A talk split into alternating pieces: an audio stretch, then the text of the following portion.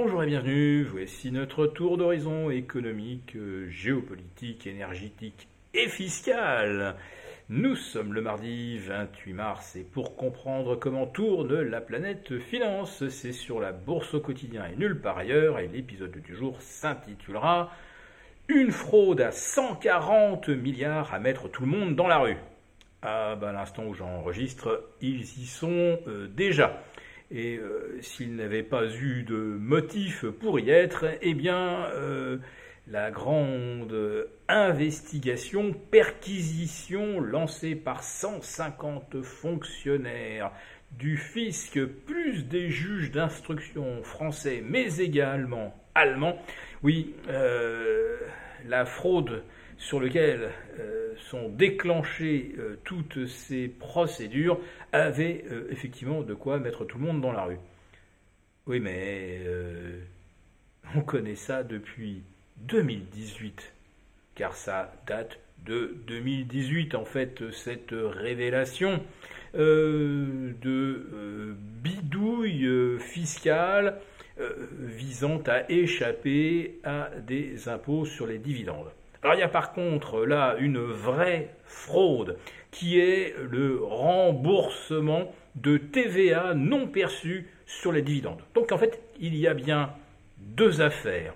Il y a un évitement fiscal qui n'est pas complètement illégal, puisqu'il y a un trou dans la raquette, on le sait depuis euh, beaucoup plus que 20 ans d'ailleurs, au moment du versement des dividendes, eh ben, il suffit de faire migrer euh, les titres euh, vers une société basée dans un, paradis fiscal où les dividendes ne sont pas imposés, au hasard Dubaï, et ensuite on rapatrie les titres, et ensuite on se partage le dividende non imposé avec euh, la structure offshore. Et puis il y a une deuxième bidouille qui est parfaitement frauduleuse lorsque euh, le fisc euh, décide d'imposer euh, les, dividendes et d'encaisser une, TVA, eh bien, elle ne peut le faire que si elle connaît vraiment le détenteur des titres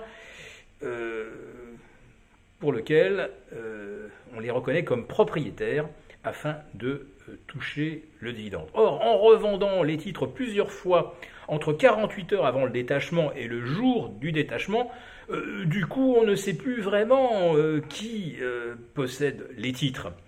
Et figurez-vous qu'il y a aussi là un, trou dans la raquette, c'est-à-dire que celui qui détenait les titres et qui n'a pas encaissé le dividende, bah, il va aller voir le fisc en disant Regardez, c'était pas moi qui ai touché le dividende, donc remboursez-moi la TVA. Sauf que cette TVA n'a en fait pas été euh, versée. Elle aurait été effectivement euh, sur le dividende perçu. Bref, euh, il y a donc bien deux affaires. Par contre, le montant global, eh bien, oui, il y a de quoi mettre tout le monde dans la rue, c'est 10 à 12 fois donc le déficit supposé des régimes de retraite. Alors, euh, est-ce que ça déclenche une nouvelle crise bancaire? Eh bien, euh, non. Euh, Société Générale perd 2%, la BNP entre 1 et 1,5%.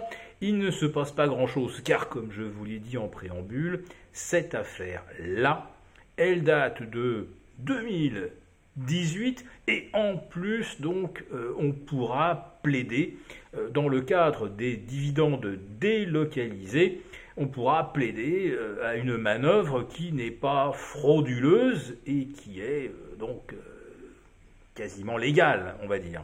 Alors qu'est-ce qui a pu trouver cette bidouille?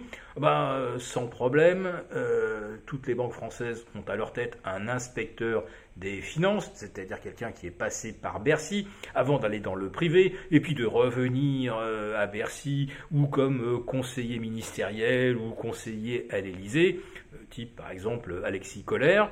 Euh, donc tous ces gens euh, qui ont commencé donc par les euh, bureaux ministériels connaissent par cœur toutes les subtilités qui permettent à des banques d'éviter l'impôt et de permettre également à leurs clients d'éviter l'impôt.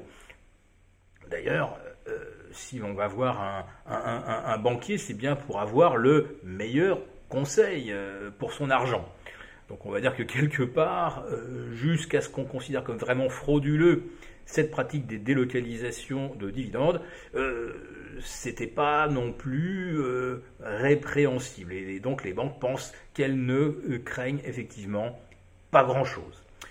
Voilà, alors maintenant euh, qu'on a dit ça, jetons un petit coup d'œil quand même sur les marchés. Et eh ben, vous voyez, le CAC 40 entre 0,2 0,4% n'a pas l'air du tout d'anticiper que cette affaire puisse provoquer de nouvelles turbulences dans le euh, secteur euh, bancaire et on ne tardera probablement pas à entendre euh, des explications qui, on va dire, écartent l'hypothèse d'amende gigantesque qui mettrait à mal les banques.